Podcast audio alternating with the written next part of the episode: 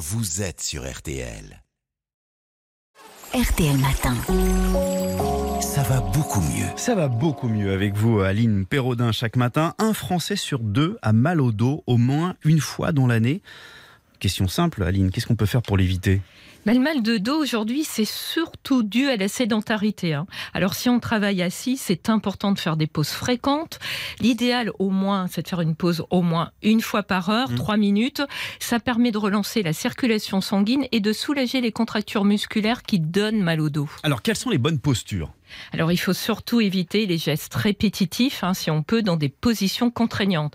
Avec la généralisation du télétravail, le bureau ou ce qui ont fait office parfois n'est pas toujours ad- adapté. hein. Il faut avoir une bonne chaise, le dos doit être calé contre un dossier. Il est conseillé de placer l'écran devant soi. On est tous en train de se rasseoir là, hein, dans le studio. hein. De, bah oui, Ouais. de ne pas incliner le cou pour regarder l'écran. Le haut de l'écran doit être à la hauteur des yeux. C'est pas du tout bien là. Cela pour aussi pour garder les épaules les plus détendues possibles. Alors on pose ses avant-bras sur le bureau et on a les pieds au sol ou, sur un repose-pied, hein, mais pas en l'air. hein. Et, est-ce qu'il faut se tenir bien droit, comme on le dit souvent?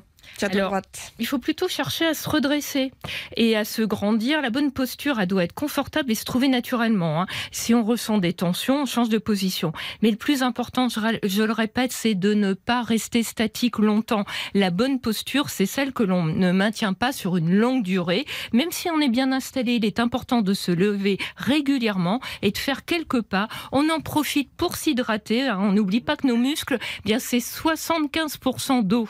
Et est-ce que consulter un ostéopathe ou un chiropracteur, c'est utile en prévention On entend souvent dire que ça permet de rééquilibrer des tensions, qui pourraient être responsables d'un mal de dos. Eh bien, tout ça, c'est pas du tout validé scientifiquement. Il y a autre chose de bien plus efficace pour prévenir le mal de dos qu'un traitement où on est passif, c'est de faire de l'exercice et notamment du gainage. Mmh. Le gainage, vous savez, c'est le fait de renforcer certains muscles, les muscles profonds du tronc qui maintiennent la colonne vertébrale, comme par exemple hein, le transverse. hein. C'est ce muscle qui donne aussi un ventre plat.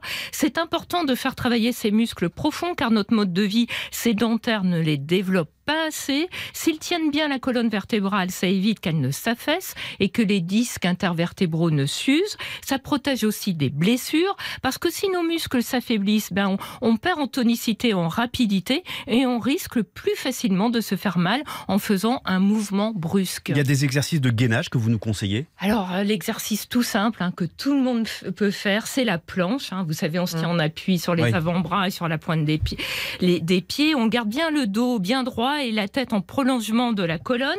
Alors, on voit combien de temps on peut tenir. Par exemple, si on peut tenir 50 secondes, eh bien on divise ce Ah. temps par deux, et puis on fait cinq séries de 25 secondes avec des pauses à chaque fois. C'est mieux de faire des exercices, des gainages plus courts pour bien récupérer. Et puis ce qui est bien avec la planche, c'est qu'il y a plein d'alternatives. hein. On, on peut, euh, en changeant les bras, les mouvements des bras et des, et des jambes, eh bien faire plein d'exercices tous les matins. On y va, 5 minutes. C'est noté. Merci Allez. beaucoup, Aline Perraudin. On s'y met.